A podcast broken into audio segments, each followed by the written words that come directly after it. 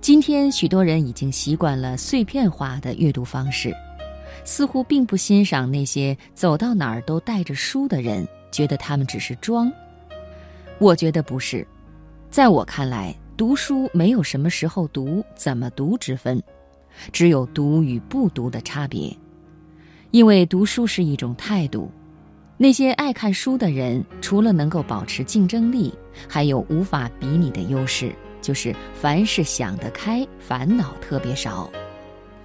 今天晚上，我首先和朋友们一起来分享一篇文章：那个走到哪儿都带本书的人到底有多可怕？摘自文苑感悟。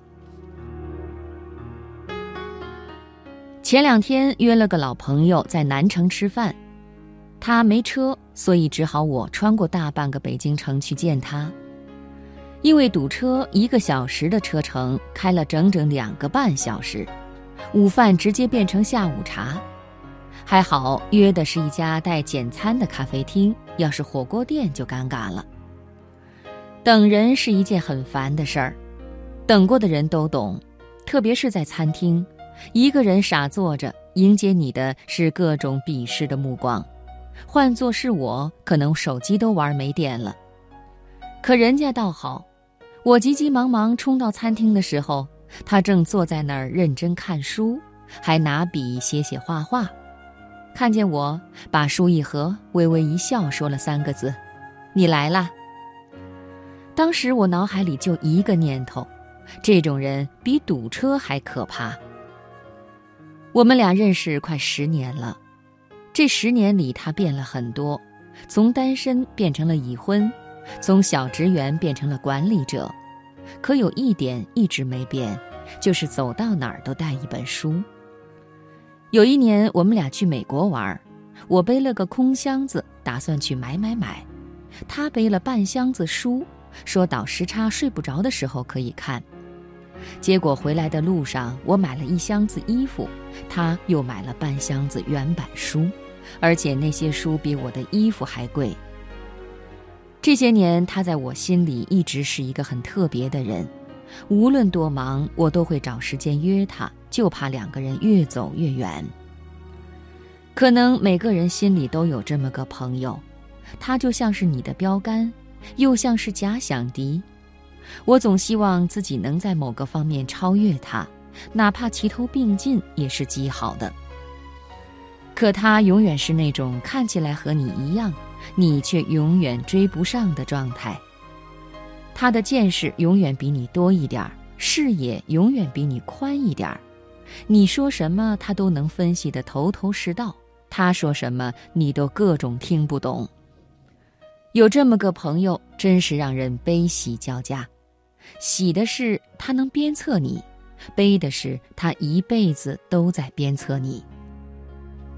曾在网上看过这样一期节目，主持人提了一个问题，我觉得很受刺激。如果在一次聚会上，你遇见两位女士，一个拿的包看上去挺一般，但谈吐不俗，一张口就引用了《经济学人》杂志对英国大选的分析。另一个拿着很贵的名牌包，说的却都是电视剧和明星八卦。你觉得谁的社会地位更高呢？我想了想，不说社会地位，至少对我来说，更愿意和前者交往。这个世界上，知识是很贵的，这可能就是一个人的文化资本，也就是谈资吧。说起谈资。这些年，我最深的感触就是，越和人聊天，越不敢聊。班门弄斧，真正的可怕之处不是丢脸，而是你根本不知道自己丢了脸。有时候没人会告诉你，他们早就看穿了你，然后只会点头微笑。甚至有时候，你觉得自己知道的挺多的，可别人一问就哑口无言。最近“中年危机”这个词频频出现，其实不只是中年，每个年龄段的人都有自己的危机。这个时代的工作可替代性太强了，你前脚提交了辞职报告，还没来得及缅怀一下，后脚就有人搬进你的工位。在职场混了这么多年，我最恐惧的时刻就是遇见一个比我还内行的外行。当别人谈论你最擅长的知识，还说得比你透彻的时候，怎么可能没有危机感呢？学习是一辈子的事儿，因为这个世界上连知识点都是不稳定的。开篇提到的那个书痴朋友，有一年夏天，我们俩去南方玩。回北京的时候遇上飞机延误，整整等了六个小时。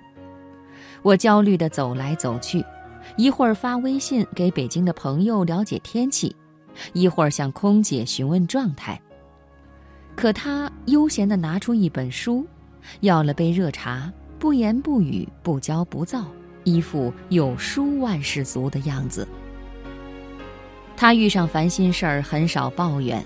就拿一本书坐在咖啡馆里，真像罗曼·罗兰说的：“和书生活在一起，永远不会叹气。”想起一部美剧中的情节，米娅因为家庭的诈骗丑闻陷入媒体的狂轰滥炸中，她事务所的同伴只给了她一个建议：找本书看，不要上网，不要看新闻，只是看书就好了。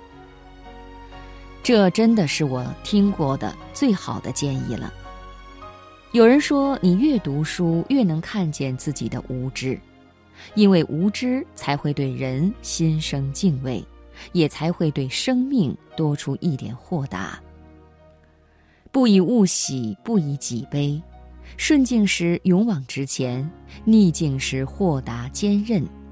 这样的人，可能是你我永远都无法打败的对手。